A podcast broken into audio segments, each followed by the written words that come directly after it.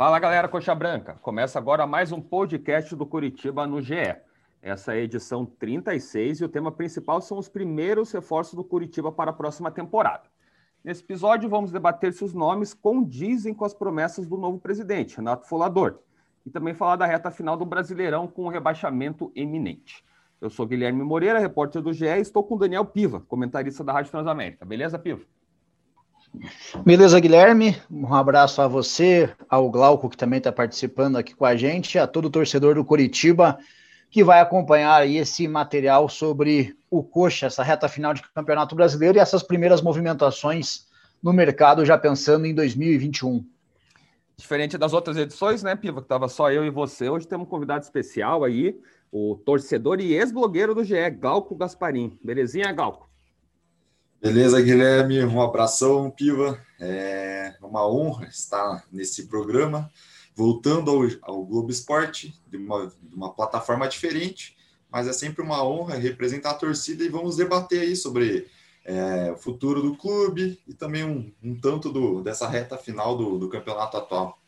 E queremos que você cornete, viu? Você lá no Twitter é, é, conhecido, né, por criticar a diretoria e a diretoria, não só a diretoria, né, mas criticar algumas coisas pontuais. Tem gente que reclama que você é muito crítico. A gente quer ver se no podcast você vai, vai condiz, condizer também com isso.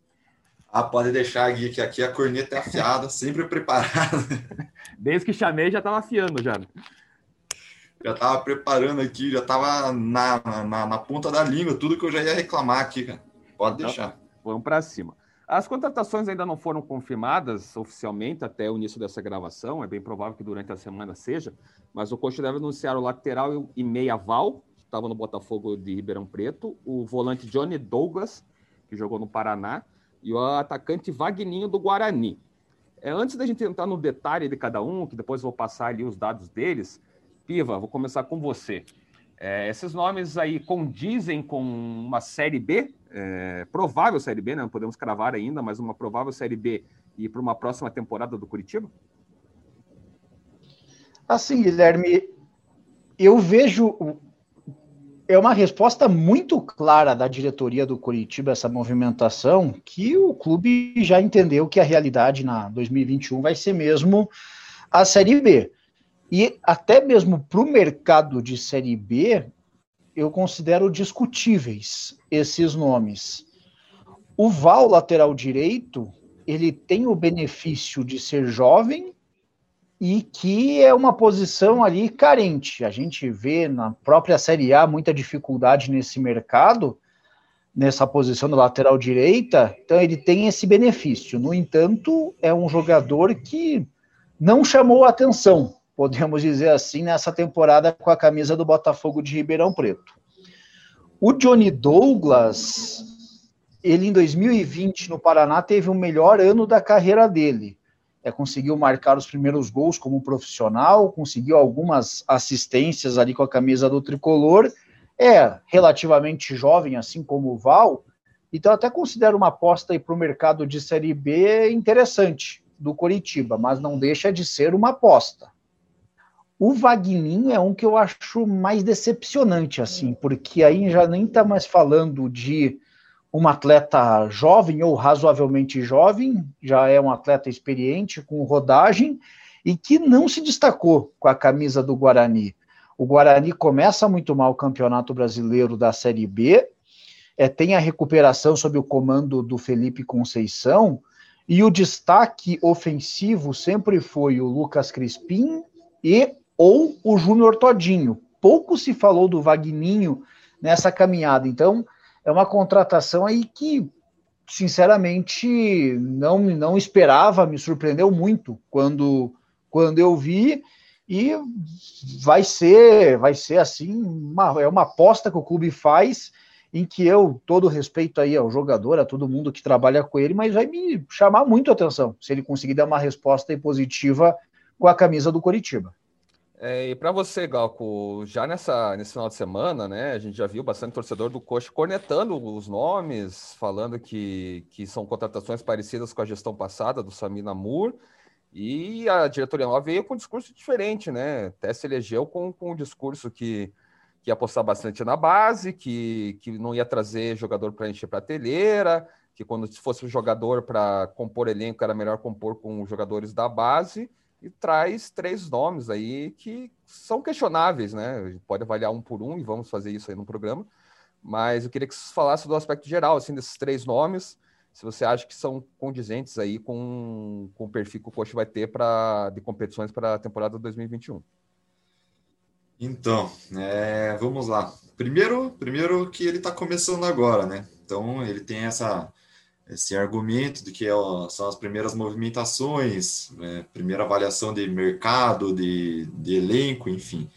Só que, como você bem citou, a, ele foi eleito com 76% dos votos dos associados, que era para fazer completamente diferente do que o, a gestão antiga fazia que inclusive ele reclamava e eu concordava com ele que o Curitiba trazia muitos jogadores sem uma qualidade é, desejável, que eram jogadores para preencher prateleira, jogadores que não agregavam e que gastava muito com esses jogadores chamados jogadores de 50 mil. Que o, o que quer dizer jogador de 50 mil? Não é necessariamente o salário do jogador, mas é um jogador mediano, um jogador que não vai acrescentar tanto assim, e que, em teoria, você pode ter uma opção igual ou até com mais potencial na categoria de base. Aí o, o cartão de apresentação dele, é, tudo bem, não foram confirmados, né, como você já citou, mas tudo indica ali que já estão nos trâmites finais de contratação que serão esses três os primeiros reforços dele. É, são jogadores desse perfil exatamente que ele criticava. O Wagninho, um jogador que vai fazer 31 anos e ainda não estourou, o clube de, de maior é, tradição ali, o clube com mais importância na carreira dele foi em 2020 no Guarani.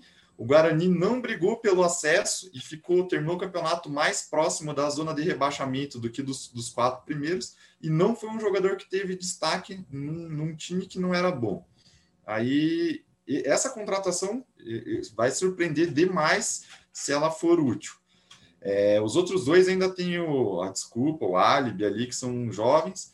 É, o Johnny Douglas até fez uma boa temporada, é um primeiro volante que teve bons números num time que não é, que foi rebaixado, né? Que foi o nosso, nosso rival ali, o Paraná Clube foi rebaixado, mas ele teve bons números individualmente, até dá para entender.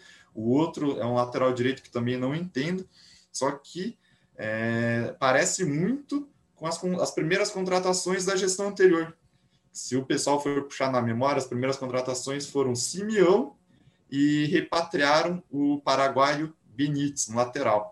São jogadores que, se você for comparar ali currículos e tal, talvez até as contratações da gestão anterior tivesse até mais cartaz ainda. Aí preocupa muito, preocupa muito. Eu vou passar um resuminho de cada um desses jogadores, né? E depois a gente vai dar uma discutida mais é, direta. Né? O Johnny Douglas é criado no Arapongas e no Paraná Clube, ele se profissionalizou em 2016. Ao todo, ele tem 81 jogos com a camiseta do Paraná. É, em 2018 teve uma passagem rápida ali pelo Paysandu e nessa temporada 2020 e 2021 aí ele foi a melhor dele, como o Piva citou, ele marcou três gols e foi o líder de assistências do Paraná com cinco passes ao lado do Renan Bressan, é, e ele tem 23 anos.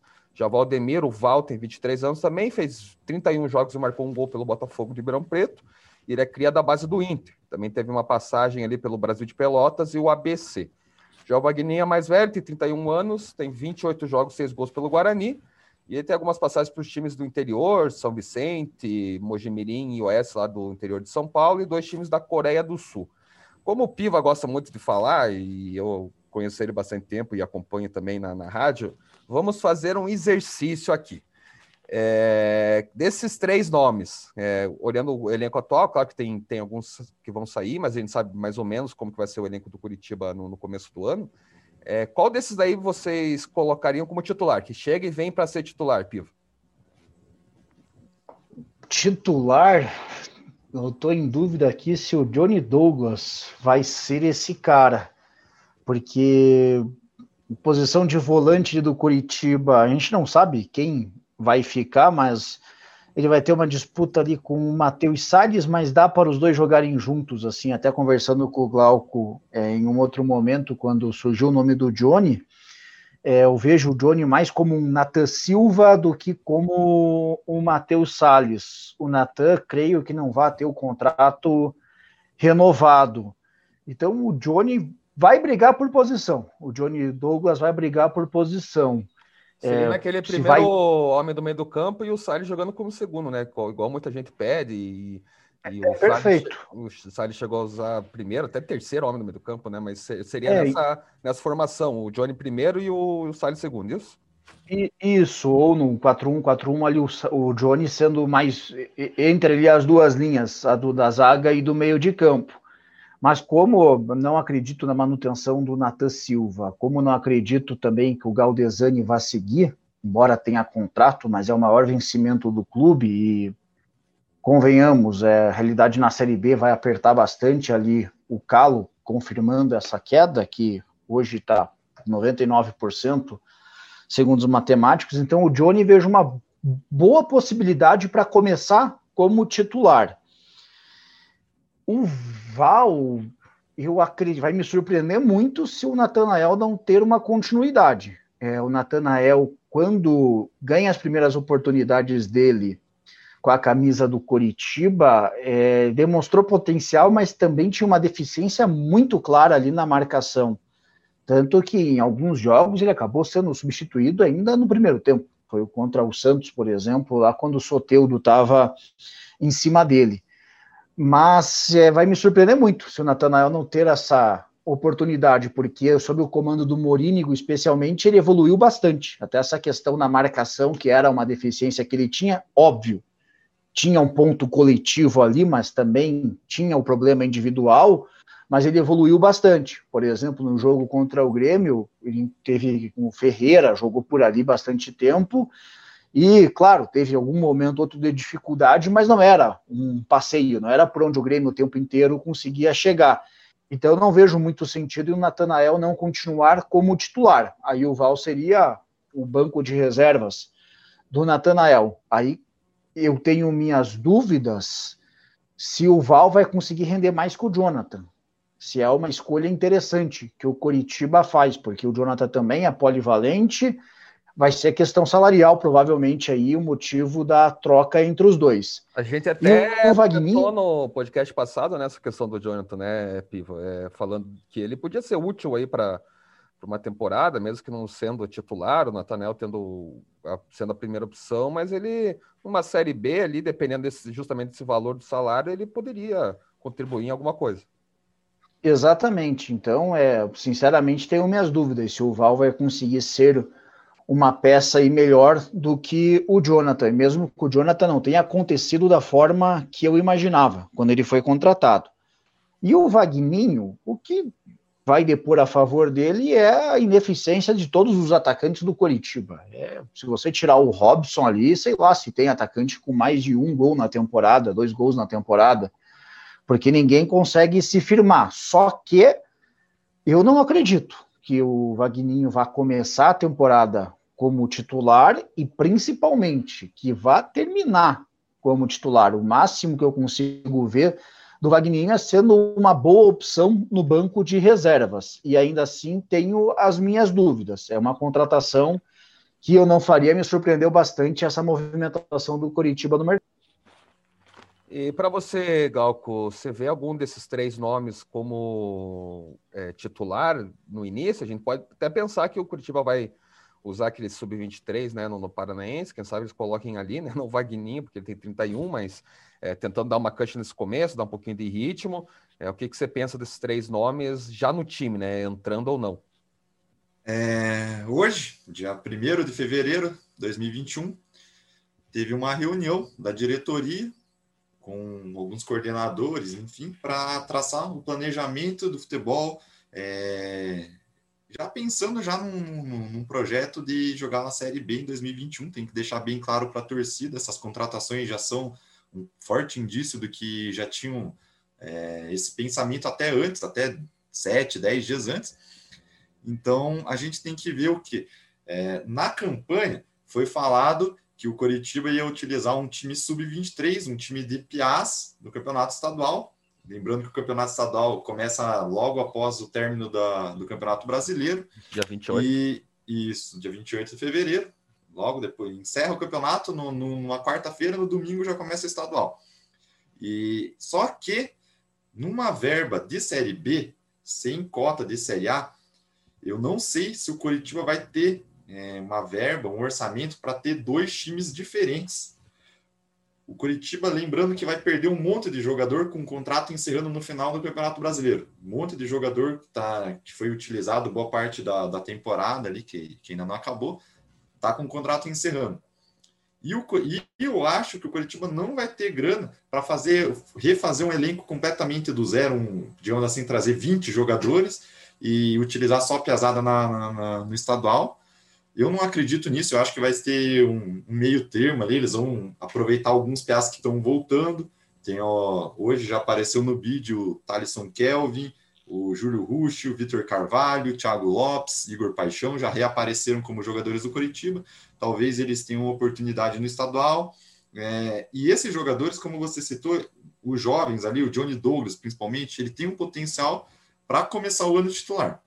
Por quê? Porque a comparação vai ser óbvia com o Nathan Silva, que eu acredito que não deva nem permanecer. Um jogador tecnicamente tem as suas limitações e não tem uma, um potencial assim que você possa dizer, ah, ele pode ter uma continuidade e deslanchar. Não. E já os outros, o, o Val, Valdemir, ali o lateral, não vai ter, ter, não vejo possibilidade porque o Natanael está crescendo de, de, de, produtividade. Eu acho ele inferior ao Mailton, inferior a, ao Jonathan, inferior até o próprio Lucas Samon, que não deixou saudades nenhuma no torcedor do, no torcedor do Coritiba, e, mas fez uma série B digna no Cuiabá, com acesso, inclusive. E eu acho o, o Val inferior a esses jogadores, então eu não vejo assim uma condição dele colaborar. Se é, acontecer dele surpreender, ótimo, mas eu não vejo inicialmente. Então a gente espera que tenham contratações de um nível superior, jogadores que tiveram algum destaque na Série B ou até mesmo destaque na Série C, jogador sem espaço no plantel de, de clubes de Série A, como, como descobriram, por exemplo, o Gualano, uma revelação do Internacional que não tinha espaço lá, mas era um jogador jovem de potencial. É esse tipo de contratação que o torcedor espera. É outro nome que, que a gente apurou também que, que o Curitiba está no radar, foi oferecido, gostaram, só que agora essa, essa diretoria nova, né? Falam que passa por 10 nomes, a, a avaliação de um, de um, jogador, tem que ter um certo consenso ali para trazer. É o Thales, zagueiro, ex-Paraná, ex-Inter, estava lá na Turquia. É, algum de vocês aí aprova esse nome para o Curitiba? Acho que é, ou acho que é o mesmo perfil. Começa com você, Pivo. O Thales, assim, Guilherme, é, quando ele veio para o Paraná há um ano, foi ali em janeiro de 2020 que foi oficializada a contratação, era um jogador que eu sinceramente não confiava. Era, ele tinha uma carreira bem constante, bem irregular, não tinha conseguido se firmar. Só que no Paraná, de forma é, surpreendente, ele foi muito bem. Ele e o Fabrício se entenderam bem e, no meio de todos os problemas que o time do Paraná tinha, a dupla de zaga era um ponto de confiança que o, que o Paraná Clube teve. Tanto é que teve aquele bom início da Série B e tudo começa a se perder, não só por isso, mas também por isso, quando culmina a saída do Thales e a lesão do Fabrício. Aí a dupla de zaga passou a ser Salazar e Hurtado, num primeiro momento até que conseguiram manter certa regularidade, mas depois de quatro, cinco jogos, tudo se perdeu. E aí o resto da história, todo mundo já sabe o que aconteceu no Paraná.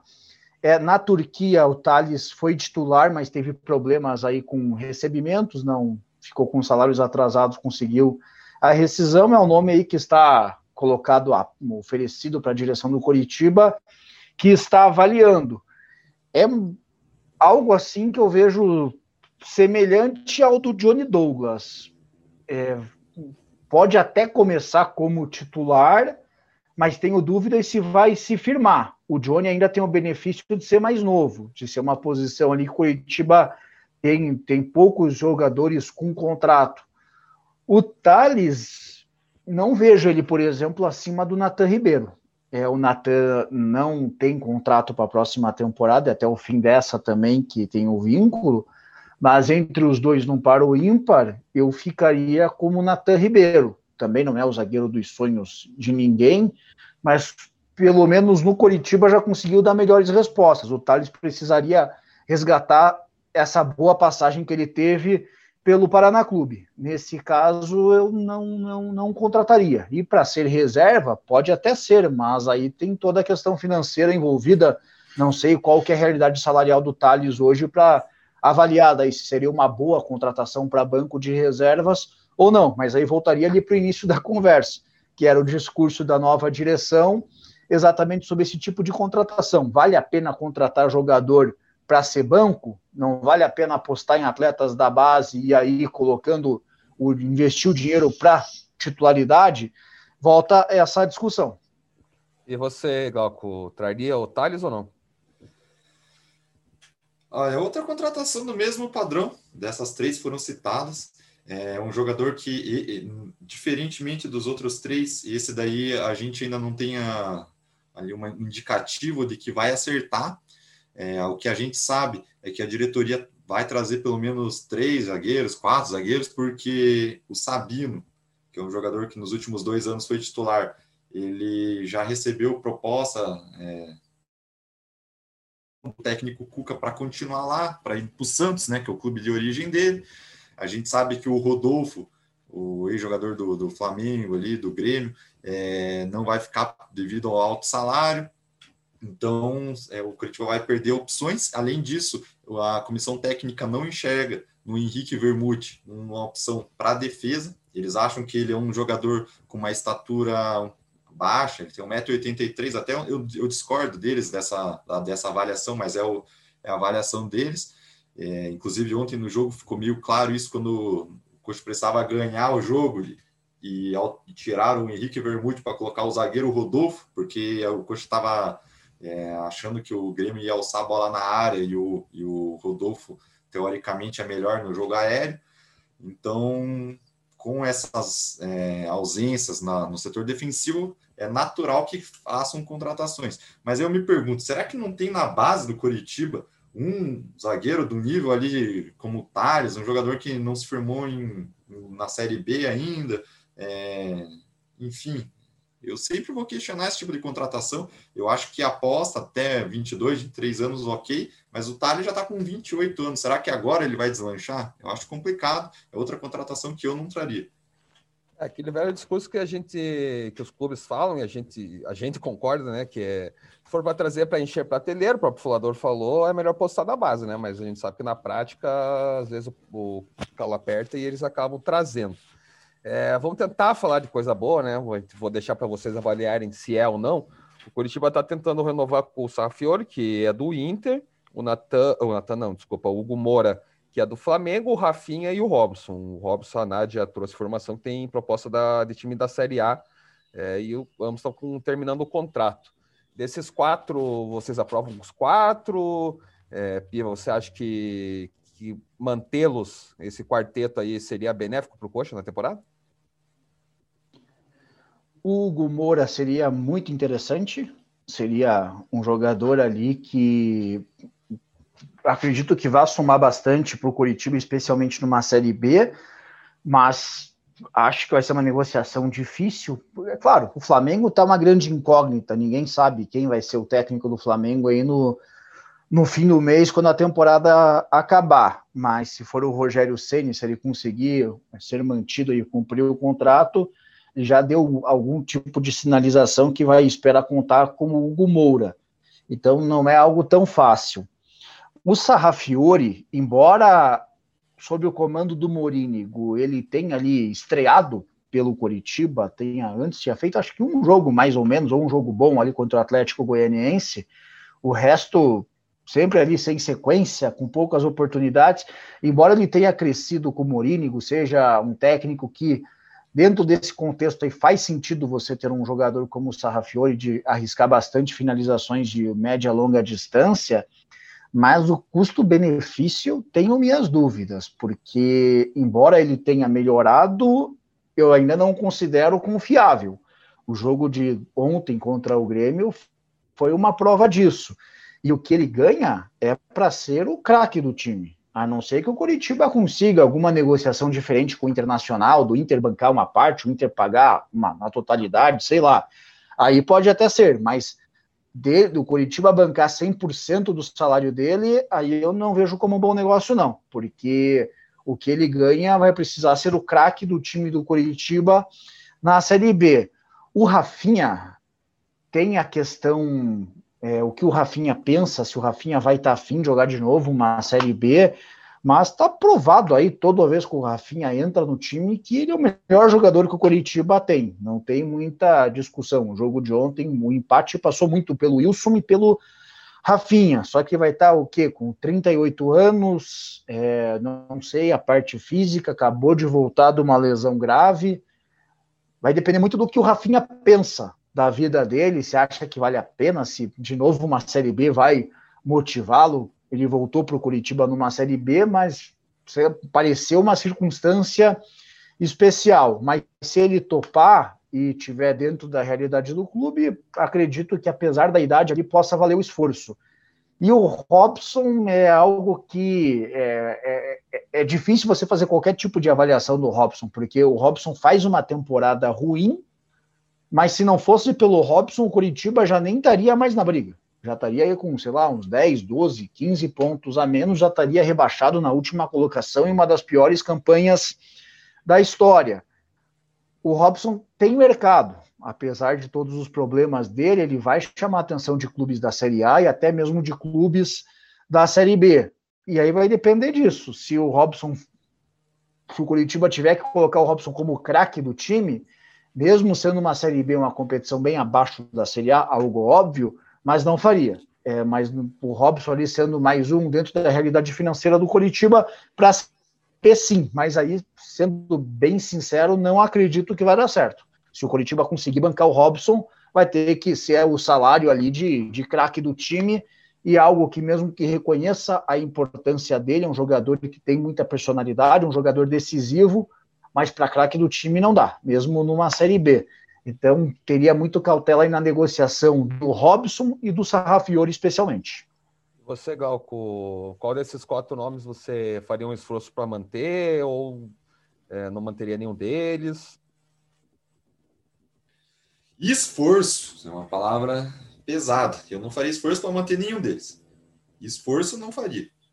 Mas o Hugo Moura, se continuar com um salário de, de, de jovem jogador, né, que ele saiu do Flamengo para ter a primeira oportunidade no profissional, é, ele se encaixa no modelo de jogo do, do técnico paraguaio, do Mourinho.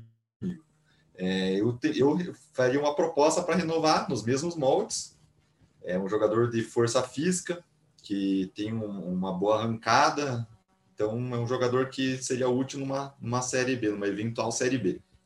Já uma, o Sarrafiore, eu até vejo uma qualidade técnica nele, porém é um jogador sem intensidade nenhuma. Ontem ficou comprovado isso. É, mesmo na, no início do jogo ali, ele quase não aparece nem para marcar, nem para atacar. Ele fica ausente do jogo 70%, 80%. Aí ele aparece para finalizar uma jogada de média distância, para dar um, um, passe. Eu acho muito pouco pelo, pelo custo que ele tem. A gente sabe que ele tem um salário relativamente alto então, um jogador que eu, eu não faria esforço nenhum para manter ele. É, reconheço que ele melhorou de rendimento com, o técnico novo, porém não o suficiente para merecer uma renovação. O Rafinha, é como o Piva falou, a questão, ele é o melhor jogador do time, o melhor com alguma com alguma folga para os demais, só que está com 30, vai fazer 38 anos, passando por algumas lesões sérias Inclusive, na última temporada, ficou três meses, quase quatro meses afastado. É, é um jogador que, que já está perdendo aquela velocidade que ele tinha, natural, pela, pela idade avançada. E tem que ver se ele quer, né? Porque essa temporada foi bem desgastante para ele, psicologicamente, fisicamente. Então, o contrato dele acaba em abril. É, vamos ver se ele vai topar. também não, não renovaria nos moldes o contrato antigo dele. A gente sabe que é um dos maiores salários do, do, do elenco. Aí eu, eu já acho que não, não, não valeria a pena o custo-benefício. Já o Robson, como, como Piva deixou bem, bem resumida a licitação, ele é um jogador que tecnicamente tem as suas limitações. Para a Série A fica bem evidente, é, às vezes a, a jogada não flui com ele, ele se atrapalha, toma uma decisão errada. Quando é para passar, ele chuta, quando é para chutar, ele passa, é, erra domínio fácil, enfim. Só que ainda assim é o jogador mais eficiente do setor ofensivo do Curitiba. Ontem, dos sete ou oito relacionados para o ataque, somando todos, tinham um gol, que era um gol do Neilton, num jogo que o Coxa perdeu de virada para o Botafogo. Os outros não tinham nenhum gol, nenhum gol. Ricardo Oliveira, nenhum gol Natan Fogaça, nenhum gol Ceruti, nenhum gol Brian Lucumi, nenhum gol Osman, nenhum gol Rafinha. Então, apesar de tudo, sem ele seria ainda pior mas a torcida já não já, já pegou assim um, uma certa repulsa, um certo é, ranço, como diz, pelos gols perdidos, né? Ele, apesar de ter feito oito gols, ele errou uns dez. É um jogador que participa, que não foge de personalidade, mas com sérias limitações. Para a Série B, ele, eu acho que ele seria uma boa opção, só que com todo esse contexto que eu, que eu, que eu e o Piva citamos, e considerando que ele seria um jogador com um salário relativamente alto, é, e pelo desgaste tudo da, da temporada, eu não, não, não faria proposta de renovação. E mesmo que o Coxa faça uma proposta boa para ele, é, eu acredito que ele tenha mercado na Série A, esses clubes que acabaram de subir, ou os clubes que vão conseguir escapar ali no, na Bacia das Almas, algum clube desses que, que no, na próxima temporada vão brigar contra o rebaixamento, ele vai ter espaço que apesar dos pesares, ele tem oito gols na Série A, então é um jogador de lado de campo, talvez que mais tenha gols na, na, na temporada aí. Não é fácil arrumar um jogador com esses números. E, então, eu, eu acho que ele, mesmo que o Coxa ofereça uma boa proposta, ele não, não vai continuar. Bom, o Curitiba tem 99% de risco de rebaixamento, está a sete pontos do esporte, primeiro time fora do Z4. Coxa enfrenta quinta-feira o Fortaleza no, no, Castelão. O jogo contra o Palmeiras, por conta do título da Libertadores, foi adiado desse final de semana para 17 de fevereiro. Como nosso tempo está acabando aqui, eu só vou perguntar o palpite de cada um. É, Gal, quanto você acha que vai dar esse jogo aí entre o Coxa e Fortaleza? Eu acho que vai dar empate, 1 a 0, é, 1 a 1 ou 0 a 0. E você, Piva, pensa numa vitória lá ou um empatezinho tá bom, né? Não dá para falar muito de, de salvar o rebaixamento, que tá toda a rodada fica mais difícil. Um a um. Eu acho que vai manter essa cena aí dos empates do Coritiba e o resultado vai acabar sendo complicado aí para os dois. Então é isso aí. Você já sabe, toda terça-feira tem podcast do Curitiba aqui no GE e você também pode acompanhar a cobertura completa do Coxa no ge.globo barra Paraná. Um abraço e até semana que vem.